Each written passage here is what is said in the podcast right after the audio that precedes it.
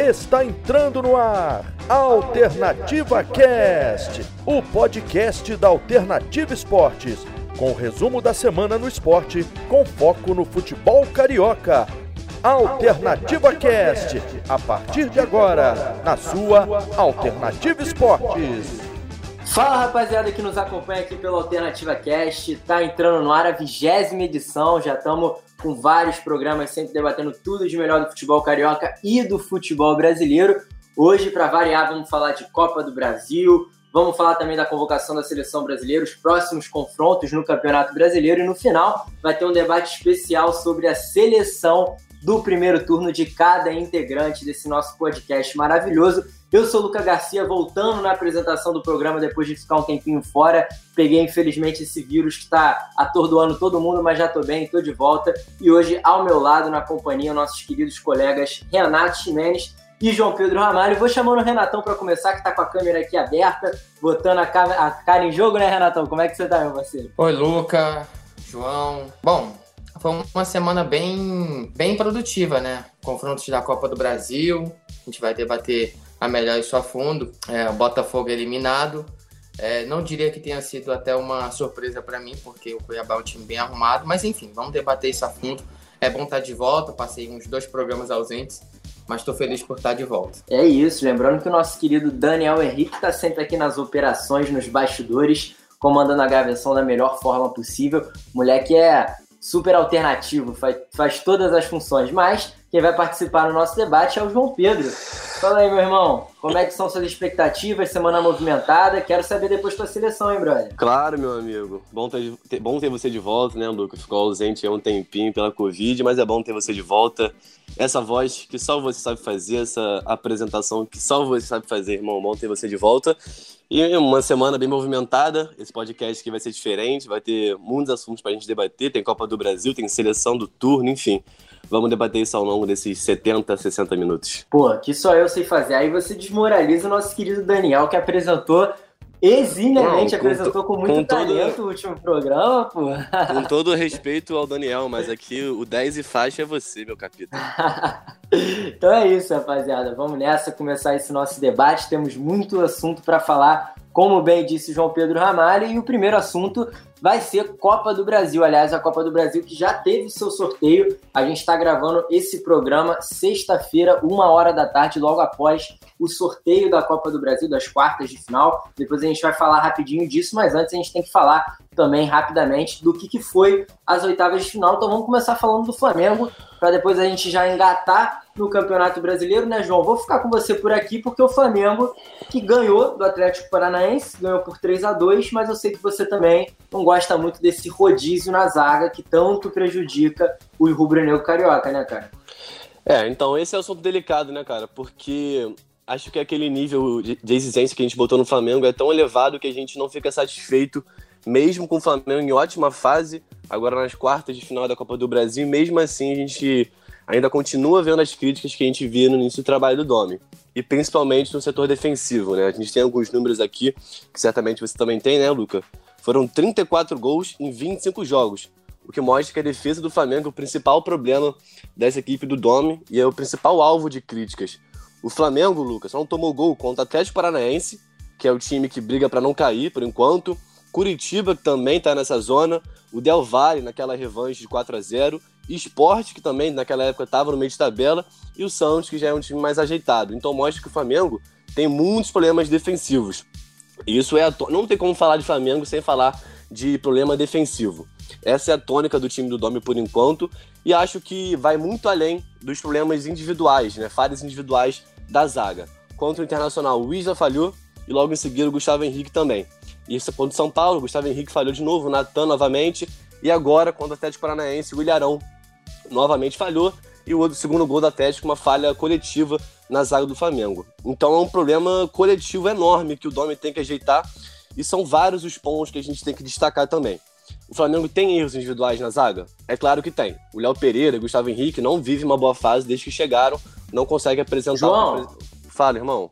Só complementando o que você está dizendo, lembrando, rapaziada, que o João está falando isso, que não é exclusivamente de erros individuais, porque para quem não, não acompanha diariamente o Flamengo, que é o nosso caso, a rádio aqui do Rio, então a gente tem esse acesso maior às notícias do Flamengo. O técnico espanhol Domenech Torren, recentemente, em suas coletivas, ele vem botando os erros da equipe individualmente. Na última coletiva, ele inclusive falou que, seis, que cinco dos últimos seis gols sofridos pelo time do Flamengo foram oriundos de erros individuais. E, segundo ele, esse, esse problema no sistema defensivo não é tão aparente assim, né? Então, por isso que o João está também debatendo, falando sobre essa possibilidade de que não são só erros individuais, né, João?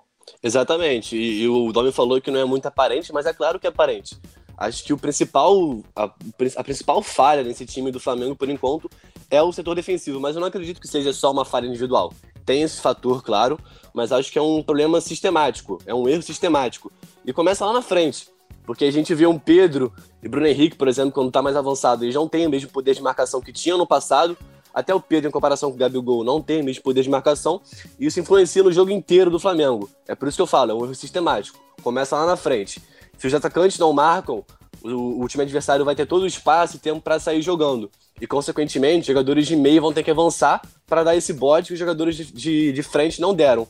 E, claro, a linha defensiva, o espaço entre a linha defensiva e a segunda linha de homens no meio de campo acabam ficando muito espaçada e é onde os times conseguem jogar com maior facilidade. Foi assim com o São Paulo, o Atlético Paranaense também jogou assim. Enfim, eu acho que, resumindo a ópera, tem erros individuais nas áreas do Flamengo, sim, que tem que ser consertadas, mas é um, é um problema sistemático, Luca. É o time inteiro que vem falhando, não só a zaga, mas também os homens de frente que não marcam e também a falta de pegada de marcação que o meio vem falhando. É, a impressão que eu tenho é que o Flamengo consegue resultados é, vitoriosos muito por conta do, do, do, poderio individual. Aí sim vale a pena é, falar do poderio o... individual de cada jogador. Fala, João. É, e só para complementando, o Flamengo tem margem de erro, pode errar no Brasileirão. Porque eu acredito que mesmo errando, vai chegar na final, na, na no último turno, na, lá na frente, disputando o título. Mas se errar na Libertadores, se errar contra o time copeiro, como são os argentinos, um Racing, River Plate, Boca Juniors, aí não vai ter perdão não. O Flamengo pode ser eliminado. Então tem que abrir o olho para não errar nesse tipo de competição. Pois é, Renato, aproveitando esse nosso debate é, sobre esse jogo do Flamengo Atlético Paranaense, claro, o Pedro foi o grande nome do jogo, marcou um golaço de canhota, o moleque tá jogando muito. E o Mateuzinho também, fenomenal na lateral direito, substituindo muito bem o Isla, que foi poupado. Agora eu queria te perguntar uma coisa, cara, que não, não se resume exclusivamente às quatro linhas. Você que é um admirador de técnicos de futebol, sempre traz à tona esse assunto aqui no nosso podcast, falando sobre é, técnicos empregados que acabam sendo contratados, ou então a experiência dos técnicos estrangeiros. Pois bem, Domenech Torrena é um treinador estrangeiro. A que ponto você acha que essas declarações dele em coletivas de imprensa, falando que tivemos erros individuais, é, nós demos cinco dos últimos seis gols sofridos. A que ponto você acha que isso pode gerar um certo desconforto no elenco? Porque, claro, eu, pelo menos ao meu ver, não é muito legal o treinador é, falar, claro, ele não, ele não deu nome aos bois, mas ele falou que foram erros individuais. Então eu queria saber de você, Renato. O Dom é um treinador experiente, viveu 10 anos ao lado do Pep Guardiola, mas a que ponto você acha que isso pode afetar a confiança e... do elenco? O Luke Renato, só antes do Renato complementar, acho que também tem muita culpa do Domi também, porque essa questão de rodízio acaba impedindo que a dupla de zaga, que seria original, ganhe ritmo, entrosamento, então acho que também pode botar um pouco na conta do Domi. Pois é, Lucas, João, é, a minha opinião sobre isso aí é o seguinte, primeiramente, antes da gente frisar sobre esse assunto do técnico, é, o Pablo Mari tá fazendo falta pro time do Flamengo certo? É, de, por conta da saída dele, o Flamengo acabou Não só ele, como o Rodrigo Caio, como o Rodrigo Caio, né, Renato? O Rodrigo Caio também já tá machucado desde que voltou da seleção. É, não, sim, eu digo saiu do Flamengo, né? Pelo menos o Rodrigo Caio ainda tá no time. Tá machucado, acontece.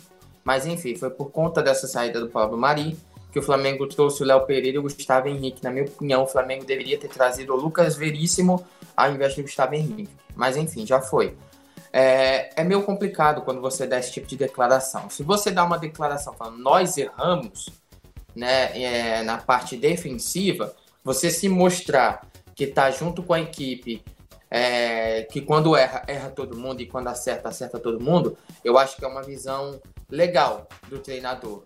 De, de se mostrar, não, nós erramos e vamos trabalhar para isso. Agora, assim, quando você começa a transferir responsabilidades para jogadores, mesmo que você não cite nome, te isentando disso, é, que foi a casa até do próprio Vanderlei Luxemburgo que fez isso no Palmeiras, eu acho que você aos poucos vai começar a perder o vestiário. É, é complicado. A gente, a gente que está aqui, a gente não sabe como é que é o ritmo lá na Europa. É, a gente não acompanha muito entrevista dos técnicos europeus, como a gente acompanha aqui no Brasil, obviamente. Então, é uma visão diferente. Pode ser uma. Não é uma escola, pode ser uma maneira que eles dão entrevista lá, é, se most mostrar as falhas defensivas da equipe. Só que aqui no Brasil, a gente começa a ver isso de um lado muito negativo. Pô, o técnico tá jogando o time, é, expondo o time com as falhas que tá tendo durante o jogo. Tá tendo falhas? Tá. Tá tendo falhas. A zaga do Flamengo não é a mesma do ano passado. Aliás, esse time do Flamengo, embora esteja disputando o título em todas as competições do Brasileirão, na Copa do Brasil e também na Copa Libertadores, não é o mesmo time e o mesmo ritmo do ano passado. Pode conseguir? Pode, mas vai conseguir de uma maneira diferente daquele time do Jorge Jesus. Então, é, é isso é a, primeira, é a primeira coisa que é, a gente aqui no, no, no Brasil tem que começar a aceitar. O time é diferente, o estilo é diferente, jogadores mudaram, esquema, é, estilo de jogo mudou, esquema tático mudou. Então, não tem jeito. É, é, vai ter que aceitar isso aí. Agora, ele tem que ter muito cuidado é, onde ele está pisando, porque ele não está na Europa, ele está no Brasil. E aqui, se começar a expor o time, é, a gente sabe que, que começam a colocar crise, às vezes até onde não tem. Ou, por conta dessas críticas que a gente muitas vezes da imprensa faz, né, e jogadores começam a assistir porque eles ouvem a gente, é, começa a ter aquele sentimento de chateação com o técnico. E você sabe, quando o técnico quer derrubar treinador, não tem jeito. Então acho que ele precisa pensar bem antes de falar. Se ele falar nós erramos, é uma coisa. Agora, nós tivemos falhas individuais, a gente vai saber quem é. Entendeu? Então isso vai pode dar margem para rechaçar o elenco do Flamengo. É, claro, e, e, isso de falhas individuais que você falou, é, justamente aconteceu lá na primeira rodada do Campeonato Brasileiro entre Flamengo e Atlético Mineiro, quando o Flamengo perdeu no Maracanã na estreia do Domi com um gol contra do Felipe Luiz. E por que, que eu puxei esse assunto?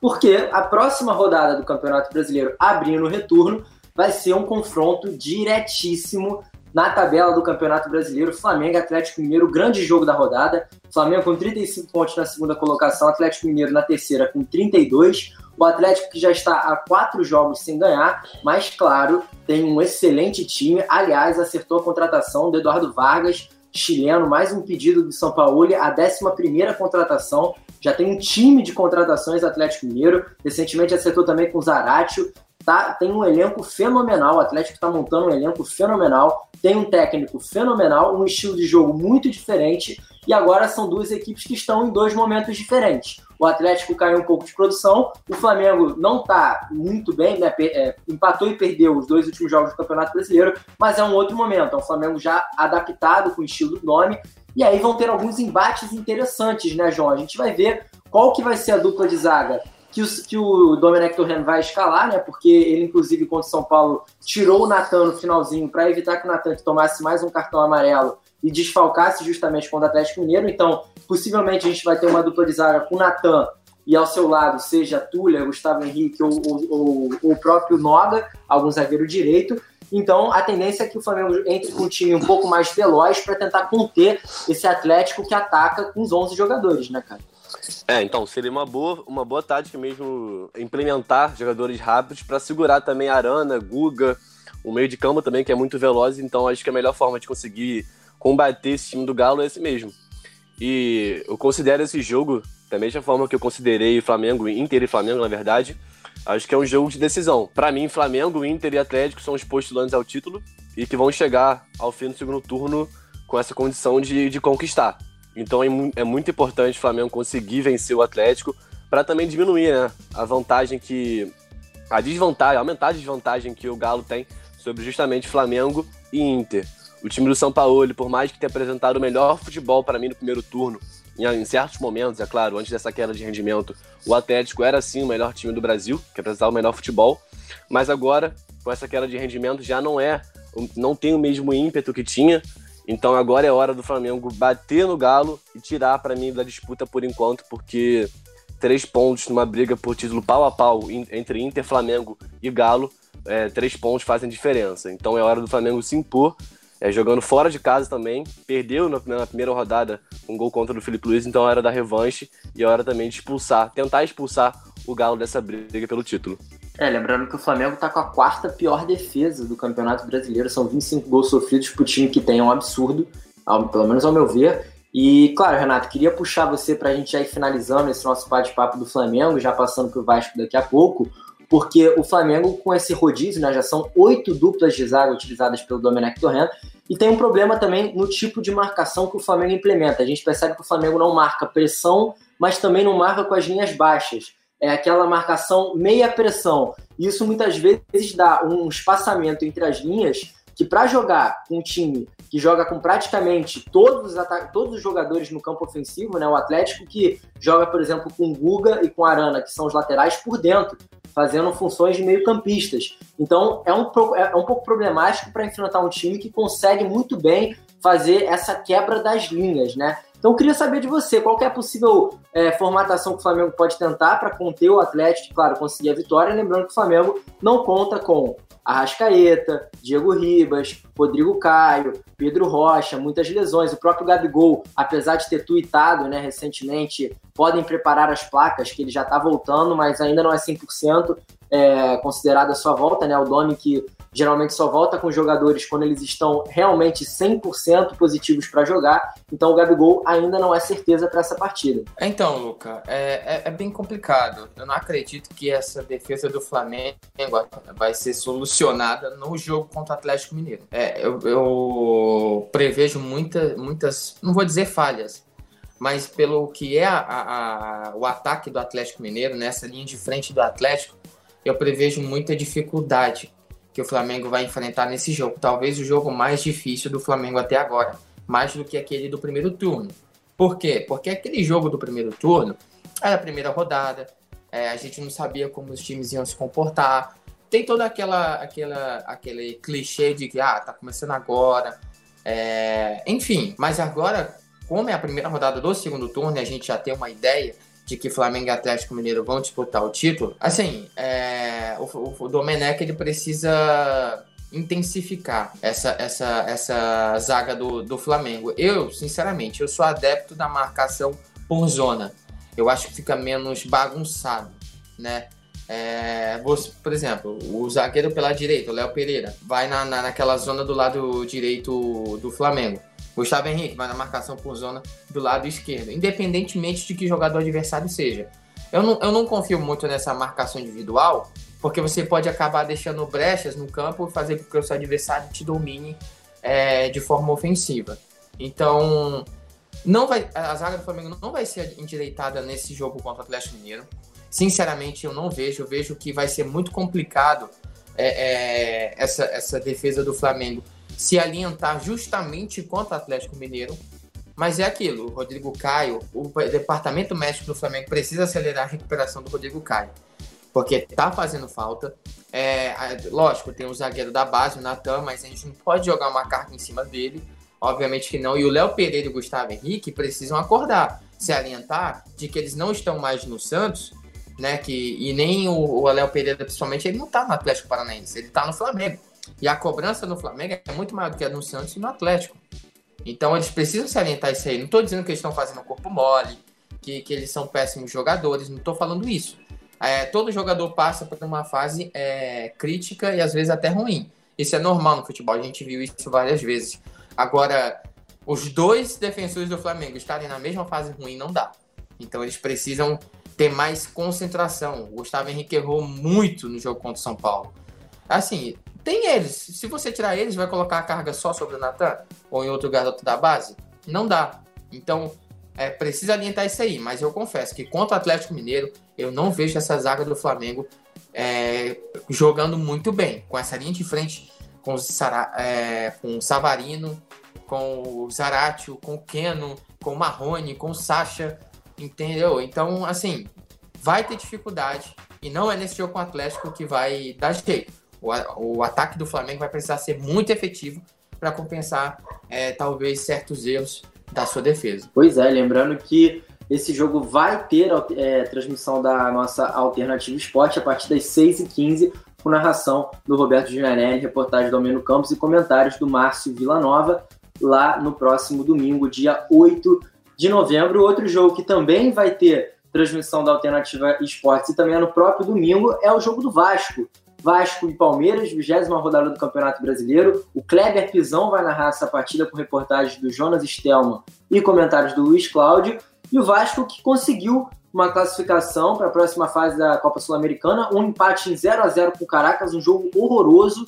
Eu não tive a oportunidade de ver o jogo, porque infelizmente não tenho o canal da Comebol TV, mas pelos melhores momentos e pelas matérias e reportagens que eu li, o jogo foi muito fraco e uma qualidade muito baixa, né, João? Soube que você viu, conseguiu ver um pouco desse jogo, dá uma pincelada aí para a gente passar para o assunto do Vasco Palmeiras, que, ao meu ver, é o grande desafio do Vasco nessa, nessa primeira rodada do retorno do Campeonato Brasileiro. É, então, eu tive aquela uma mandinga, né, de ver Vasco, Caracas e Vasco, na verdade, pelo notebook, Flamengo e Atlético pela TV mesmo. Nossa senhora, realmente foi um jogo fraquíssimo.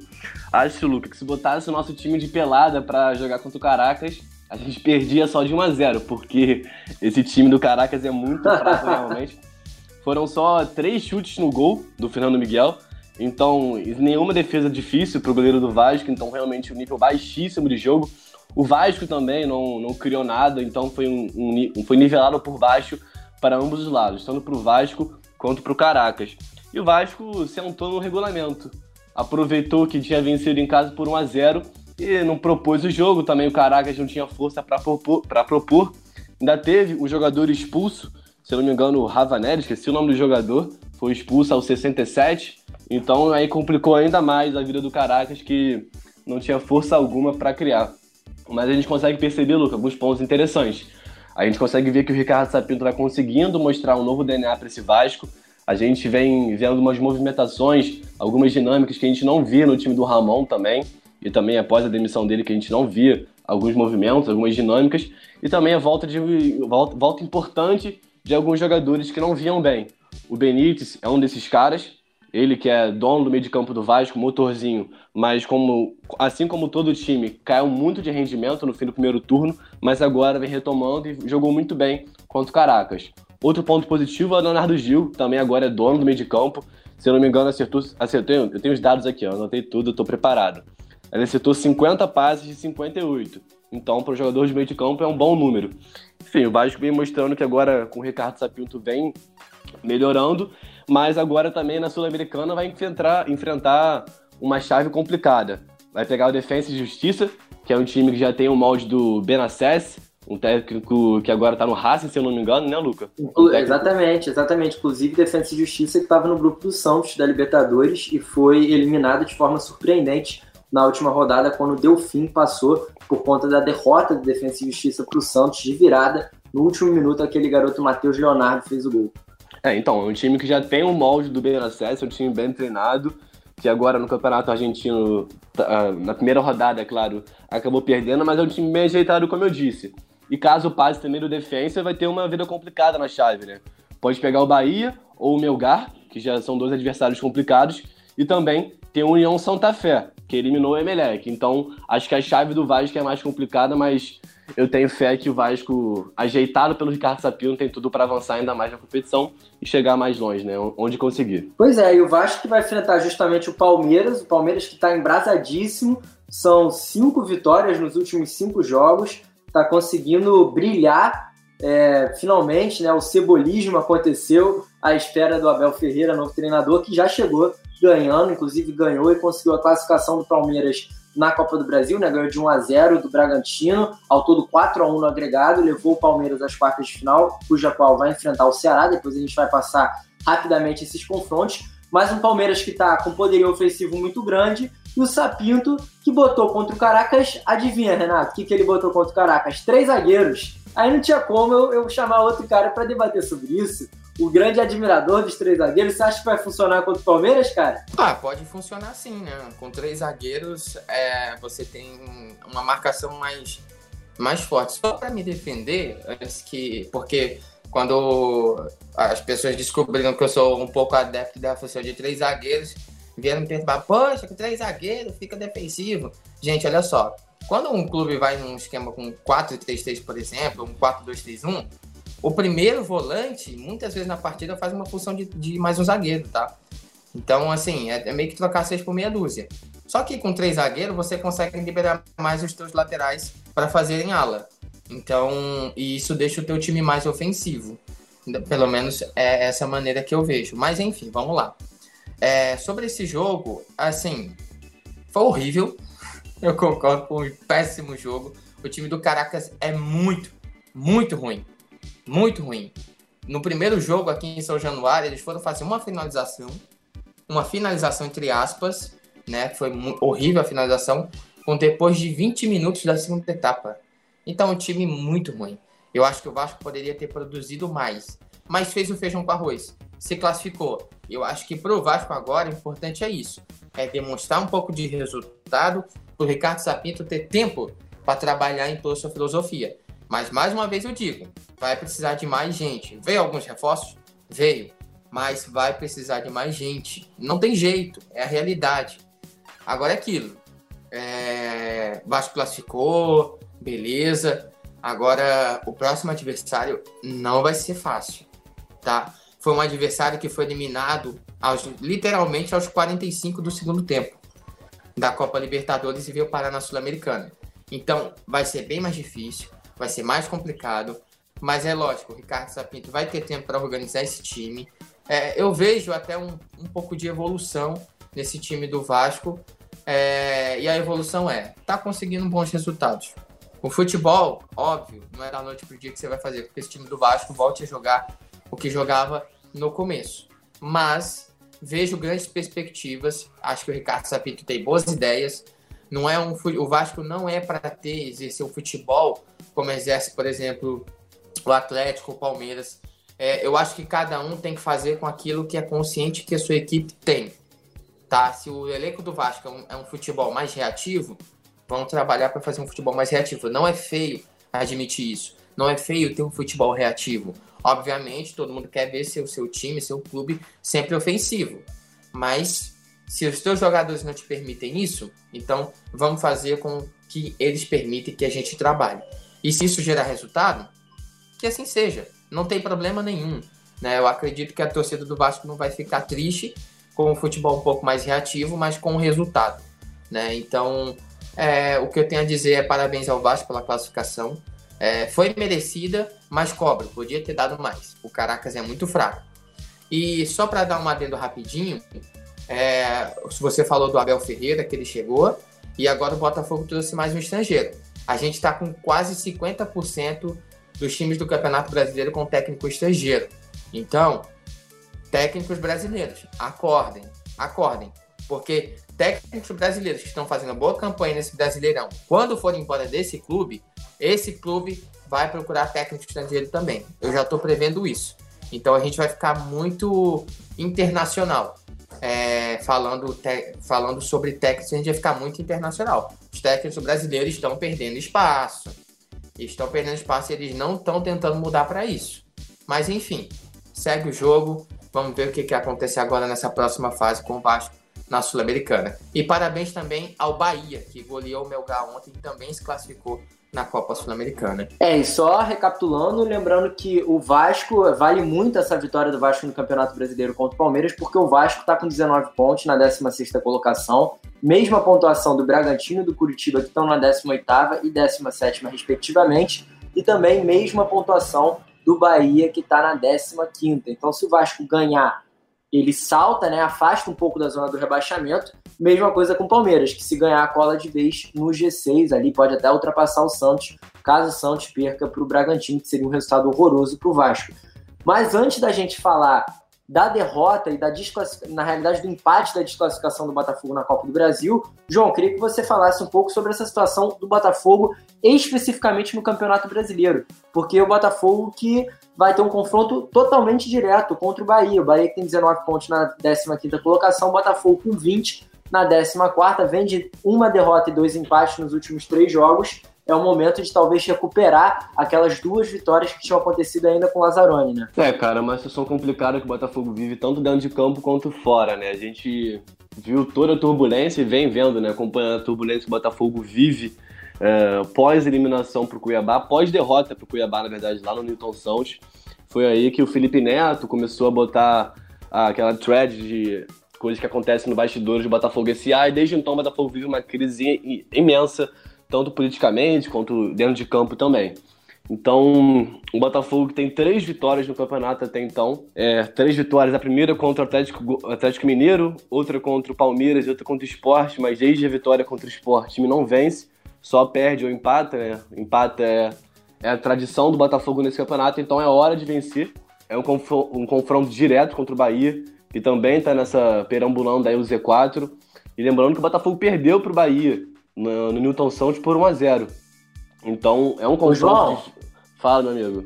E lembrando também que a desclassificação é, do Botafogo na Copa do Brasil para o Cuiabá, aquele empate em 0 a 0 em que o Botafogo até conseguiu jogar bem melhor do que foi o primeiro jogo, mas acabou sendo desclassificado, atrapalha muito também o psicológico dos jogadores, né, cara? A gente viu os jogadores totalmente abalados ao fim da partida e o Botafogo deixa de levar para casa 3 milhões de reais, que poderia, inclusive, pagar uma folha de pagamento inteira do Botafogo. Lembrando que a folha salarial do Botafogo é exatamente 3 milhões de reais. Então é um Botafogo que chega desestabilizado emocionalmente, financeiramente, para enfrentar o Bahia, que, cujo qual já perdeu, o Botafogo já perdeu para o Bahia e ainda é um confronto direto. Que situação, né, cara? É, é um momento realmente, talvez o mais difícil do Botafogo no ano e talvez o mais difícil dos últimos anos, porque o Botafogo, caso, claro, acho que esse time não é para ser rebaixado, mas se for rebaixado, é, a recuperação judicial do Botafogo é iminente. Vai ter que fechar as portas e declarar falência, porque não vai ter cota de TV, enfim. O Botafogo precisa se recuperar. E aproveitando esse gancho, Lucas, que tu falou da, da Copa do Brasil, eu tenho aqui as eliminações do Botafogo no século. Aí vamos lá, vamos comparar aqui.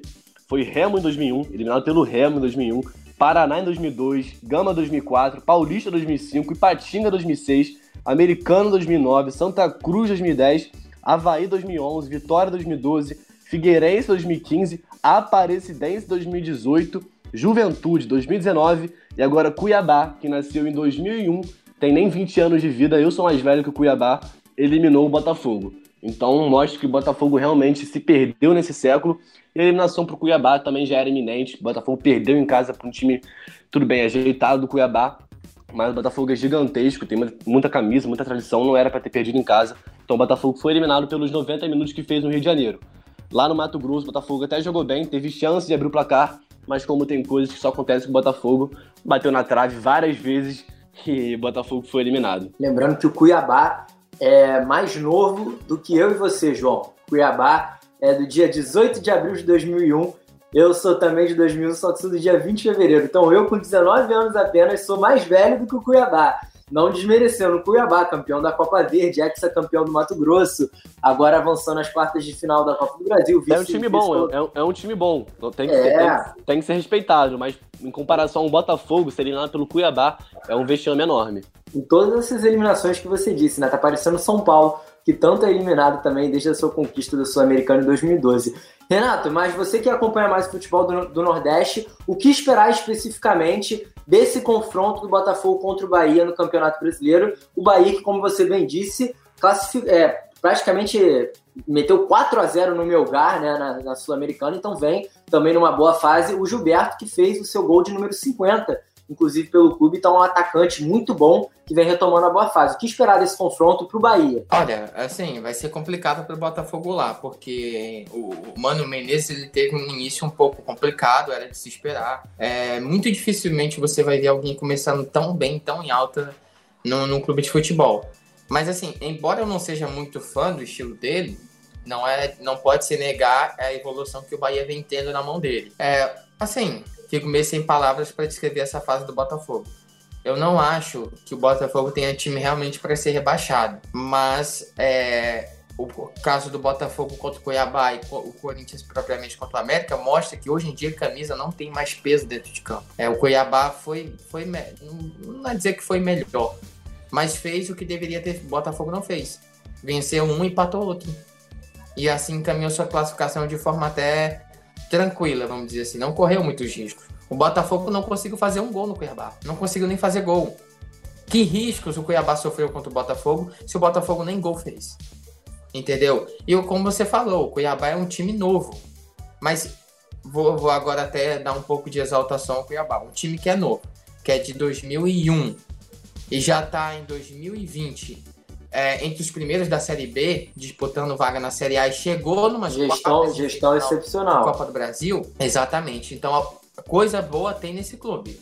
Gestão, planejamento, saber suas limitações, saber que mesmo com os jogadores tecnicamente inferiores podem render bastante. E aqui eu vou dar parabéns ao trabalho do Marcelo Chamusca. Eu que o conheço, ele já treinou Fortaleza, muito, é, é, acho que por duas oportunidades quando o Fortaleza estava na Série C e quando ele estava no Fortaleza, o Fortaleza fez a melhor campanha na, na, na fase de pontos corridos na Série C. Não dava sorte mata-mata, mas números são números. Então, é um grande treinador, fez um bom trabalho também no Ceará em 2018. Não começou bem o brasileiro e acabou sendo demitido, mas é um bom treinador de boas ideias e está fazendo um excelente trabalho no Cuiabá. Então, é mérito do Cuiabá né, e, e ter eliminado o Botafogo. A minha, a minha maior preocupação no Botafogo é porque os problemas externos estão interferindo dentro de campo. Porque esse time do Botafogo já mostrou que pode render mais. E não está rendendo. 3 milhões é um, um mês uma folha de salário do Botafogo. Pode ser que atrase o salário pela eliminação. A gente não sabe. O Botafogo tem uma crise financeira de anos. Mas enfim, é, é triste ter que dizer que o Botafogo pode chegar a uma falência né? E isso não é para ser zoado. Os, os torcedores rivais, isso não é para ser zoado, isso é muito sério, porque perde-se um rival, né? Perde-se jogos grandes que Botafogo já proporcionou contra Flamengo, contra o Vasco e o Fluminense. Mas enfim, é só esperar para ver o que acontece. Voltando para o jogo de domingo, vai ser muito complicado porque o Bahia vem numa evolução. A gente sabe, o Bahia tá com Elias, já foi jogador do Flamengo, do Corinthians, já foi para a seleção. Tem o Gilberto que está voltando a ter boa fase, a fazer gols. É, tem Gregory, tem, tem o Fecim, que, que o, Mano tá dando mais oportunidade, tem se destacado. É, tem o Rodriguinho. Assim, é um time muito bom. E que o, o Mano Menezes está conseguindo recuperar o futebol do Bahia. Entendeu? Meteu 3x1 no Atlético Mineiro. É, ganhou de 4 a 0 então é uma equipe que vem demonstrando evolução e tem muitas peças boas. E jogando em casa vai ser muito difícil. Eu, particularmente, aposto numa vitória do Bahia. Mas demonstra aqui minha preocupação com a fase do Botafogo. Vamos ver se esse é. novo técnico aí que está chegando vai dar jeito. E fazer com que o time internamente dentro de campo não fique pensando muito, se preocupando com o que acontece fora de campo. Pois é, lembrando que o Ramon Dias vai ser o quinto técnico estrangeiro no atual Campeonato Brasileiro da Série A, né? Dos 20 clubes, 5 estão técnicos estrangeiros. Uh. Ramon Dias, treinador de, de, de, Ramon Dias, treinador de 61 anos, só complementando. É, ídolo do River Plate, tanto quanto jogador como quanto técnico também. Ganhou uma Libertadores em 96, recentemente estava no Libertar. Pode completar, Renato. Bom, Luca, é... assim, a gente sabe que a moda do técnico estrangeiro aqui no Brasil está pegando. O Palmeiras trouxe o Abel Ferreira, agora o Ramon Dias está vindo para o Botafogo. É uma internacionalização que a gente está começando a sofrer. Né? Então, assim, os técnicos brasileiros precisam ter mais ciência. A gente já chegou a cerca de 25% de técnicos estrangeiros aqui no Brasil. Para pular para 50% é um estalo porque tem técnicos que estão fazendo um bom trabalho, que quando sair, a primeira opção desses clubes vai ser um técnico de fora. Porque a melhor opção já estava no clube. E se sair, vai trazer quem? Vai trazer alguém inferior a ele? Não tem como. Vai ter que olhar para fora. Então os técnicos brasileiros precisam começar a se alientar nisso aí. Pois é, só para a gente finalizando esse nosso debate dos clubes da, do Campeonato Brasileiro, para entrar na reta final, naquela discussão gostosa de qual que vai ser, de qual que foi a seleção do primeiro turno para cada um dos integrantes aqui do Alternativa Cash. Lembrando que o Fluminense também joga, o Fluminense que até janeiro vai ter só um joguinho por semana, né? Porque foi desclassificado da Copa do Brasil e da Copa Sul-Americana. Fluminense, João, que pega o Grêmio no Maracanã no próximo domingo às 8 da noite, um jogo dificílimo, um confronto quase direto. Não diria direto porque o Fluminense está com 32 pontos na quarta posição, o Grêmio está quatro posições abaixo, na oitava com 27, mas se o Grêmio ganhar, ele já entra de vez, né? Cola também ali no Palmeiras, no Santos, no São Paulo. Então vai ser um jogo difícil. O Fluminense que está em alta, mas o Grêmio que também está conseguindo recuperar o bom futebol. O Grêmio que nos últimos quatro jogos ganhou três no Campeonato Brasileiro, empatou um, e na Copa do Brasil passou é, com dificuldades né, pelo Juventude, mas conseguiu ganhar os dois jogos é, de 1 a 0 Então, um confronto muito bom. Eu acho que vai ser um bom confronto, dos melhores desse, dessa vigésima rodada do Campeonato Brasileiro, né, João? É, é um confronto interessante, de ideologias diferentes, né? E de certa forma semelhantes também. O trabalho do Renato desde 2016 e, é um trabalho. João, lembrando, lembrando que esses técnicos estão bem habituados a se enfrentarem, né? Porque o Odair Helma era, era treinador internacional. Exato, então tem, tem tudo para ser um confronto muito interessante, tenho certeza que vai ser. O interessante do Grêmio, né, Luca, é que é aquilo. A gente sempre acha que o Grêmio não vai chegar, mas é impressionante que o Grêmio sempre chega. É um time, para mim, o mais copeiro do Brasil. Quando a gente bota o Grêmio como assim marginalizado na questão de favoritismo para chegar na Libertadores, título, o Grêmio sempre chega. Já é, se não me engano, o quinto ou quarto, quinto ano seguido que o Grêmio chega na Libertadores, então é um time para a gente ficar de olho sim. E nesse confronto, acho que nem tem como apontar um favoritismo, né? O Grêmio, por mais que venha numa boa fase, eliminou o Juventude, vem bem também no Campeonato Brasileiro, também tá jogando na Libertadores, então são três competições que o Grêmio tá. E o Fluminense só, tem, só tá jogando uma, né? Como você disse, só joga no final de semana. Então é um time mais descansado, melhor fisicamente, mas acho que o plantel do Grêmio é um pouco melhor do que o do Fluminense. Mas não tem como apontar nenhum favoritismo, o Fluminense também vem jogando muito bem. É um trabalho realmente. É a sensação do campeonato para mim, né? Esse Fluminense, que a gente esperava que lutasse para meio de tabela e agora tá, tá entre os seis. Então, tem tudo para ser um grande jogo e confronto direto também, valendo vaga no G6. Pois é, a gente vai falar mais do Fluminense agora também na seleção da rodada da, da, do, do, do, turno, né? Do primeiro turno, porque eu imagino que alguém além de mim tenha colocado algum jogador do Fluminense como sensação do campeonato.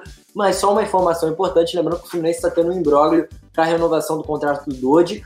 Uh, ambas as partes, tanto o Dodi quanto o Fluminense, querem uma renovação de quatro anos do contrato, só que a contraproposta que o staff do Dodge fez é três vezes maior do que a do, do Fluminense, a proposta do Fluminense. Né? A proposta do Fluminense foi de 130 mil reais por mês de salarial e a contraproposta do staff do Dodge foi de 270 mil reais por mês. Então é tá tendo esse imbróglio, mas um jogador muito importante para esse elenco. O Fluminense, o Fluminense tá mole, né, Luca? Pô, o Dodge é o melhor jogador do time e receber só 130 mil por quatro anos de contrato é brincadeira. Tem que valorizar sim o atleta. O Dodge tem muito, muito a crescer ainda. Então acho 130 mil muito pouco para o nível que o Dodge vem apresentando, um dos melhores jogadores do Fluminense nesse primeiro turno de campeonato. Pois é, Fluminense que está é, em quarto lugar muito por conta do Dodge, que vem fazendo um campeonato excepcional. Chegou a ser banco até com o Daí Helman, é, sequer foi relacionado a algumas partidas no início da temporada, mas agora assume a titularidade ao auge dos seus 24 anos jogando muita bola.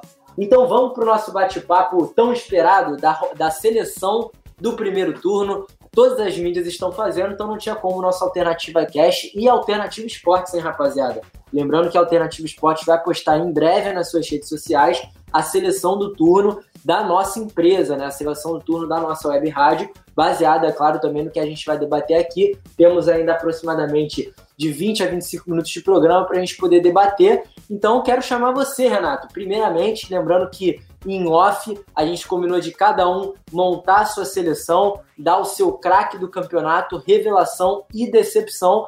Então, Renato, pode começar com a sua seleção e fazer aquela breve justificativa do porquê da cada escolha de cada posição. Também aproveita para dar aí o seu craque, a sua decepção e a sua revelação desse primeiro turno tão movimentado e tão rápido do Campeonato Brasileiro? Bom, é, pessoal, assim, eu bati um pouco a cabeça porque são boas opções para escolher, mas consegui chegar em comum acordo comigo mesmo e montei minha seleção.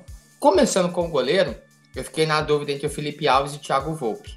Só que assim, o Felipe Alves ele não fez muitas grandes defesas nesse primeiro turno, justamente pela boa defesa que o Fortaleza tem. Então, por esse motivo, né, eu vou escolher o Thiago Volpe como o melhor goleiro desse primeiro turno. Acho que ele tem sido muito importante na campanha de São Paulo e a partida contra o Flamengo só coroou o que ele vem, vem fazendo na equipe do São Paulo, que tanto cobrava um goleiro à altura para substituir o Rogério Ceni. Minha dupla de laterais, eu escolhi o Madison e o Reinaldo. justamente por conta dos lados ofensivos deles. Porque são, são, são laterais que fazem gols e dão assistência. Entendeu? É, então, por esse motivo, os meus laterais direito e esquerdo é Madison Santos e Reinaldo do São Paulo, tá? Minha dupla de zaga, e eu bati muito a cabeça com isso, mas eu escolhi. Eu escolhi o Paulão. Né? Não dá para deixar a melhor defesa do campeonato de fora da seleção. E o Paulão é a figura dessa boa fase da, da defesa do, do Fortaleza, né? A minha outra opção de zagueiro, e aí foi onde eu bati muita cabeça, porque eu fiquei bastante na dúvida entre Gustavo Gomes, entre Júnior Alonso, é, enfim, entre outras peças, mas eu vou de Júnior Alonso. Tá? Eu acho que é um bom zagueiro, um zagueiro regular no, no Atlético Mineiro. É, assim, acredito que ele pode dar mais. Mas em questão de destaque, eu acho que ele vem, vem, vem um pouco mais de destaque né, nessa zaga do Atlético Mineiro. Eu não posso também é, é, apagar toda uma boa fase na maioria do primeiro turno que ele fez e constante nessa zaga do Atlético Mineiro por conta dessa fase ruim nos últimos jogos que o Atlético vem tendo. Então, na minha defesa, é o Júnior Alonso e o Paulão. O meu trio de meia, eu coloquei o Thiago Galhardo, coloquei o Vina e coloquei também o Everton Ribeiro, tá? Esse é meu trio não vou botar volante, né? Na minha seleção não tem volante. Joga todo mundo para frente, seja o que Deus quiser. É, mas é isso. Eu acho que são três meses que destacaram bastante em suas equipes. O Everton Ribeiro no Flamengo, o Vina é o cara do Ceará, não tem jeito.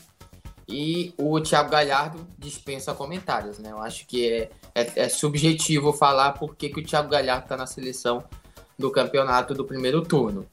E a minha linha de frente é, e eu acho que agora que eu vou sofrer uma enxurrada de crítica, mas eu coloquei o Marinho, coloquei o Keno e coloquei o Claudinho. Não coloquei o Pedro nessa minha seleção porque, assim, o Pedro ele tem ótimos jogadores à sua volta para lhe darem assistências. Ele é um craque, isso é de fato. Mas o Claudinho tá conseguindo se destacar numa equipe como o Bragantino. É sério, assim, a gente sabe que o Bragantino investiu bastante dinheiro, tem dinheiro, investiu, mas o time não tá bem. E o Claudinho consegue demonstrar qualidade muito à frente do que a maioria, aliás, do que todos os jogadores do Red Bull Bragantino. E ele se destacou em muitos jogos, e jogos grandes. Então não dá para deixar o Claudinho de fora, pelo menos na minha opinião, é, dessa seleção do primeiro turno. Então, recapitulando, minha seleção é o Volpe, Madison e Reinaldo nas laterais, Paulão e Alonso na zaga, Galhardo, Vina e o Everton Ribeiro no meio campo, Marinho, é, Keno e Claudinho na minha linha defensiva. E o técnico, não posso deixar ele de fora, na minha opinião, é, na maioria dos jogos foi que teve grande destaque, é o Jorge Sampaoli. Eu ia colocar o Kudê, mas é, assim, eu acho que o Sampaoli ele, ele é muito mais preparado, né, é, do que o Eduardo Cudê. Acho ele um técnico muito melhor. E o que ele fez no Atlético Mineiro, na minha opinião, eu sei que no momento o Atlético está atrás do Inter, mas na minha opinião, o, o, estilo de jogo dele no Atlético Mineiro, ele exerceu sempre. Podia perder, mas ele não abria mão do estilo dele. Já o Eduardo Cudê não, ele se adaptava muito àquilo que as suas limitações do Internacional. Claro, não estou dizendo que ele está errado, mas pelo estilo que eu prefiro, é o Jorge Sampaoli, o meu técnico do primeiro turno. Então é isso, Renatão. No final a gente volta nesse bate-papo e cada um também dá a sua revelação e craque, porque eu vou chamar agora o João para dar a sua seleção. Depois, no final, também quero saber quem que é a revelação e o craque dele do campeonato. Então, João, vamos lá. Vamos ver se você tem alguns nomes em comuns aqui com o Renato. Eu anotei a seleção dele. Acredito que Thiago Galhardo, Everton Ribeiro, Júnior Alonso e Marinho também é. devem estar na sua seleção, né, meu parceiro?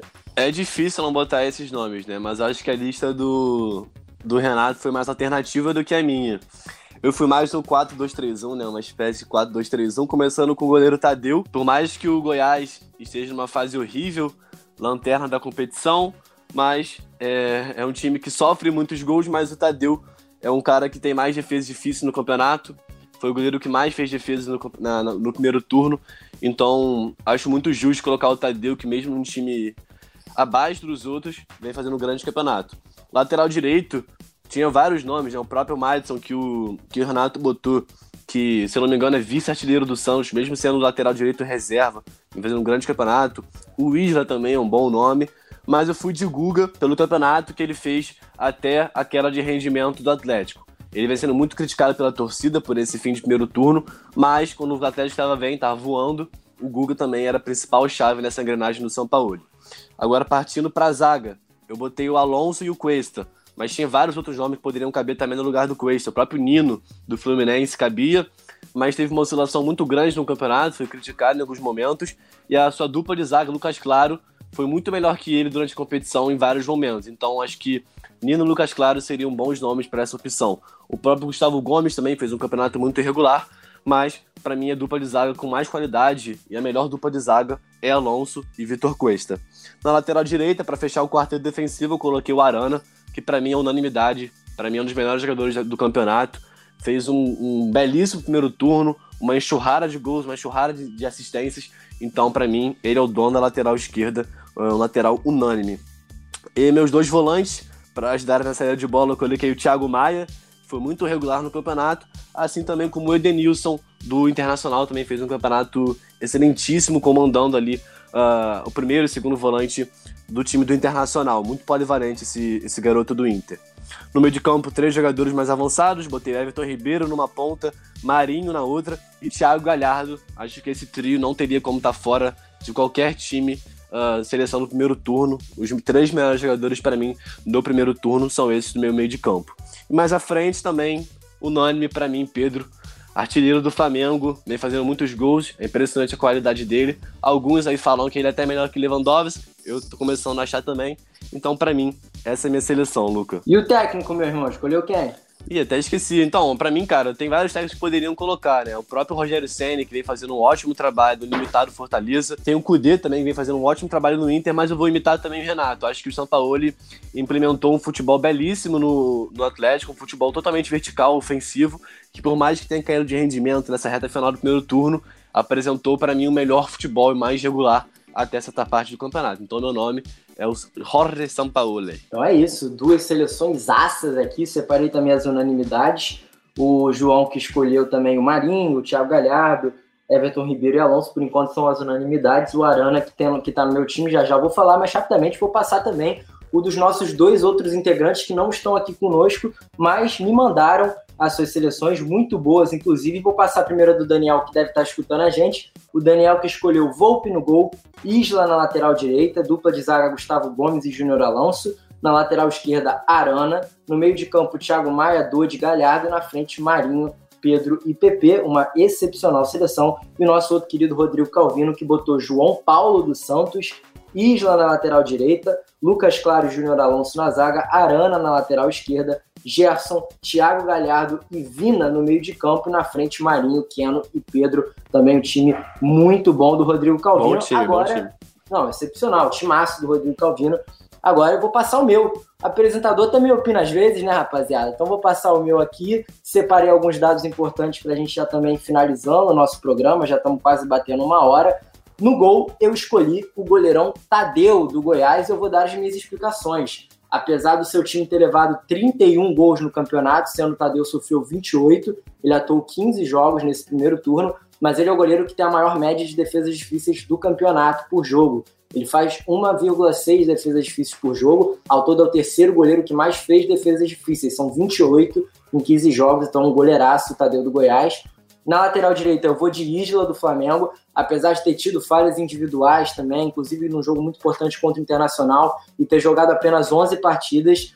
Ele é um jogador que chegou num momento muito conturbado do Flamengo após a saída do Rafinha, que já estava adaptado e idolatrado pela torcida. Ele nunca havia jogado na América do Sul, fez sua carreira inteira na Europa, mais de 10 anos na Europa, conseguiu se adaptar muito bem à posição e também ao time do Flamengo. Parece que está jogando aqui há anos tem muita experiência, tem um domínio primoroso da principal qualidade de um lateral, que é o cruzamento, e é o vice-artilheiro de assistências do campeonato. Já deu quatro assistências em 11 jogos, uma excelente média. Na zaga, eu vou de Júnior Alonso do Galo, unanimidade na nossa equipe e o custo-benefício dele de estudo. Foi uma contratação a pedido do Jorge Sampaoli, foi contratado por um negócio de quatro anos que custou apenas 3 milhões de euros. Então, pô, 3 milhões de euros para um cara que tá jogando a bola que tá jogando, que tem a experiência que tem, já jogou no Lille, no Boca Juniors, no Cerro Portenho, tá fazendo muito bem o seu papel de transição, é um canhoto que auxilia nessa transição, ele marca bem, desarma bem, unanimidade também é o meu zagueiro. Ao seu lado, o Lucas Claro do Fluminense, para exaltar a excepcional campanha que o Fluminense faz por Daí Helma, uma campanha muito surpreendente, ninguém esperava o Fluminense no G4 a três pontos do líder já nesse retorno. Então o Lucas Claro, que teve uma boa, uma boa campanha, né? Jogou 13 vezes e em 12 não sofreu nenhum drible cometeu apenas cinco faltas e não levou cartão amarelo, além de ter anotado também o seu golzinho na melhor partida do Fluminense no campeonato, que foi aquele 3 a 1 contra o Santos. Na lateral esquerda, eu escolho o Arana, jogador de idade olímpica, 23 anos. Para mim, é o terceiro melhor jogador do campeonato, atrás do Thiago Galhardo e do Marinho. Está jogando muita bola, faz muito bem essa função de articulador nesse time do, do Jorge Sampaoli. No meio de campo, eu vou com apenas um volante, o Edenilson, do Internacional, já está na sua quarta temporada de Inter, vai completar 180 jogos contra o Curitiba, é um jogador muito importante, jogou, as, jogou 17 partidas, sendo 15 como titular, ele é pouco às vezes poupado, é rápido, é ágil, tem qualidade, um dos melhores do campeonato, marcou duas vezes e deu três assistências, recentemente teve seu contrato ampliado, então um jogador fundamental nesse time do Cudê. Ao seu lado, eu escolho Patrick, Patrick também jogando muita bola, polivalente, joga de ponta, lateral, volante, meia, articulador. Já fez três gols e também deu três assistências nesse campeonato. Está perto de bater a sua marca de gols no Internacional, que são cinco gols e com a metade dos jogos. Então está jogando muita bola.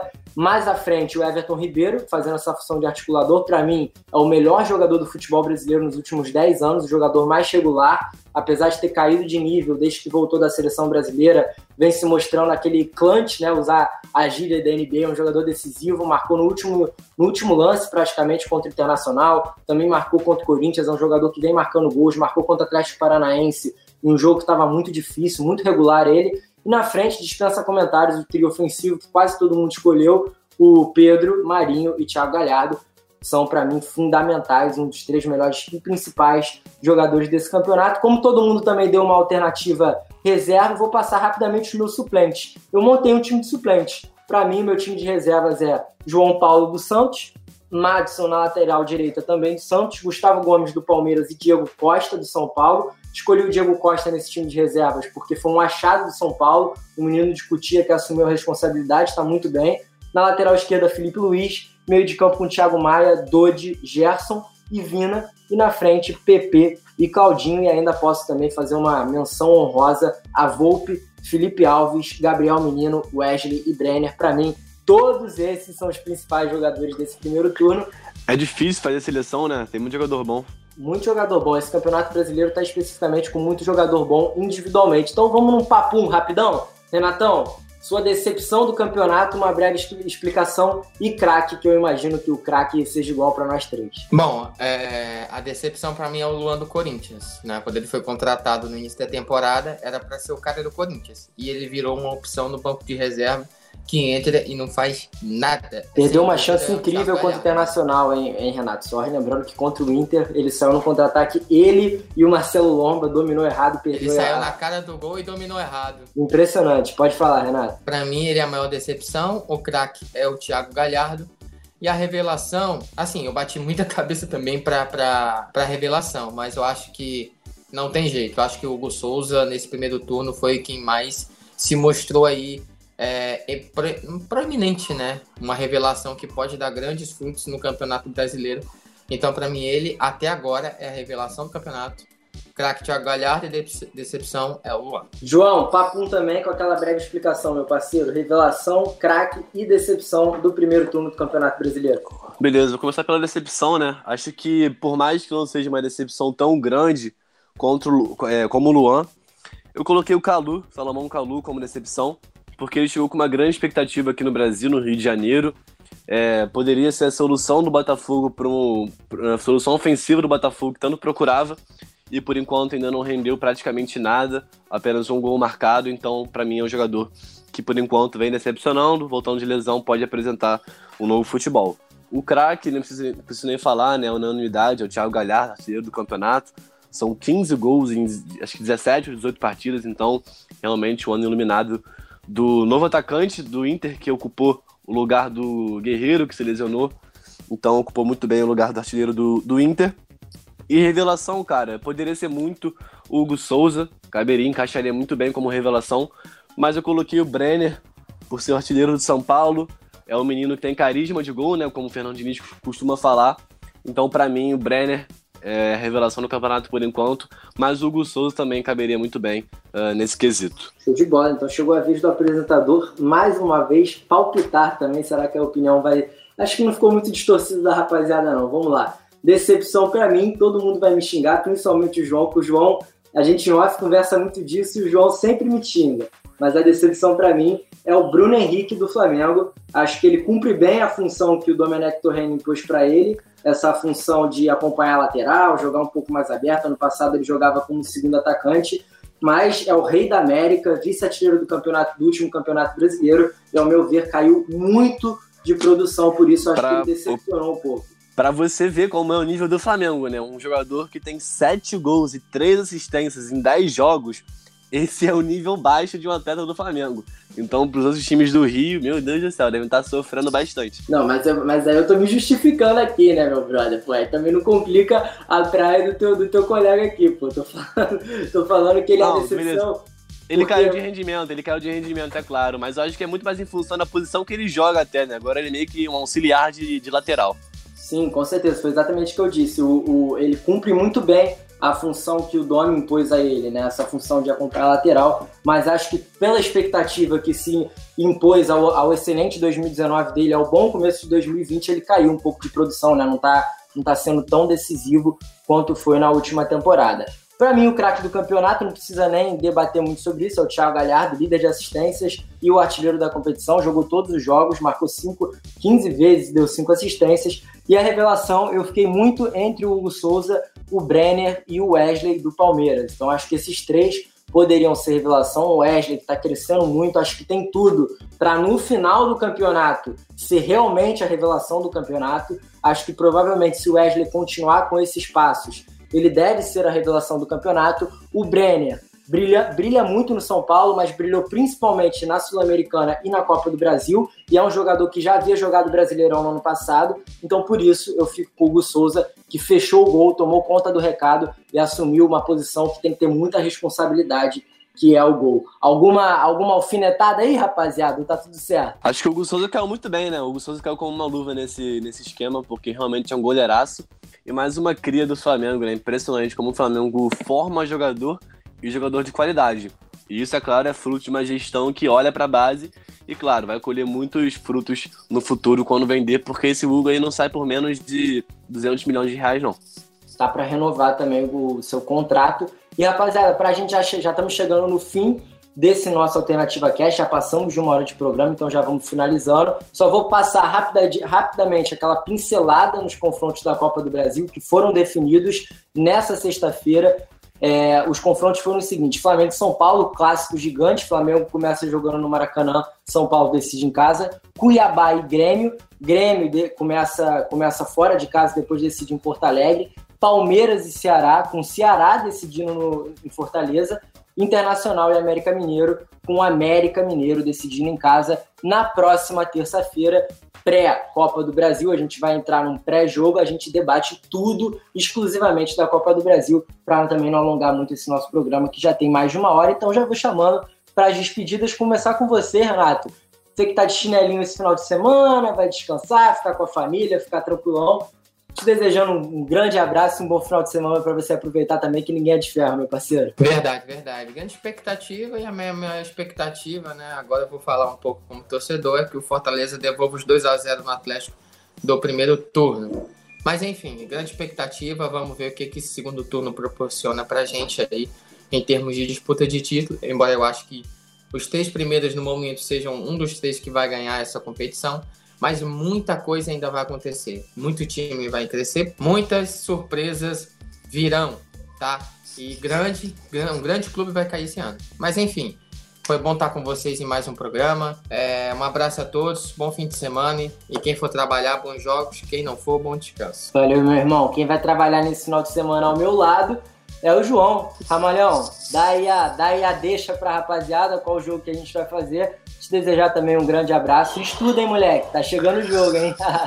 é, meu parceiro, jornada dupla nesse final de semana. vou fazer jogo sábado com você, né? São Paulo, Goiás.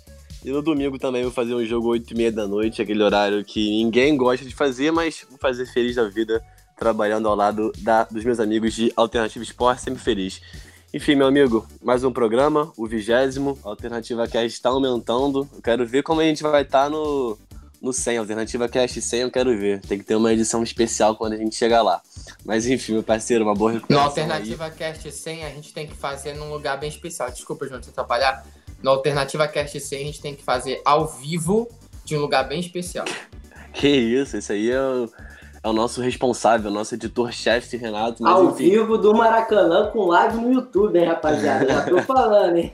é isso, tomara que rola então. Mas enfim, meu amigo, boa recuperação para você, Lucas. Espero te reencontrar uh, nas próximas semanas. Se você não vai estar presente na pelada da rapaziada, né? Vai perder. Mas até a próxima, meu amigo. Fui. Pô, vou perder pelada da rapaziada, joguinho de campeonato, pelada da imprensa. Vou perder tudo esse final de semana, mas claro, sempre priorizando a saúde, rapaziada. Lembrando que quem sair, use máscara e passe álcool gel para não ficar que nem seu apresentador aqui, convidado e isolado em casa. João já deu a deixa, vou fazer meu jogo depois de alguns dias de isolamento, alguns dias de descanso Estou muito feliz de poder retornar, apresentar de novo essa Alternativa Cash, agradecer a todo mundo e todos os nossos web ouvintes que nos acompanharam. Lembrando que semana que vem provavelmente teremos uma participação especial, então a gente já vai deixar é, fazer essas deixas nas redes sociais da Alternativa Esporte. Sigam lá, também se inscrevam no nosso canal no YouTube, AETV. E lembrar vocês que a gente vai fazer um compilado das seleções do primeiro turno aqui da Alternativa Cash e em breve a Alternativa Esporte vai estar divulgando a seleção do primeiro turno da nossa empresa nas suas redes sociais. Rapaziada, até terça-feira, bom final de semana para todo mundo, bom dia, boa noite e boa tarde para quem nos acompanhou nessa vigésima edição do Alternativa Cash. Valeu! Você ouviu mais um episódio do Alternativa Cast. Apresentação de Luca Garcia, participação de João Pedro Ramalho, Renato Ximenes e Daniel Henrique, que também faz a edição. Para ouvir todos os programas, busque Alternativa Cast no seu agregador de podcasts. Até a semana que vem!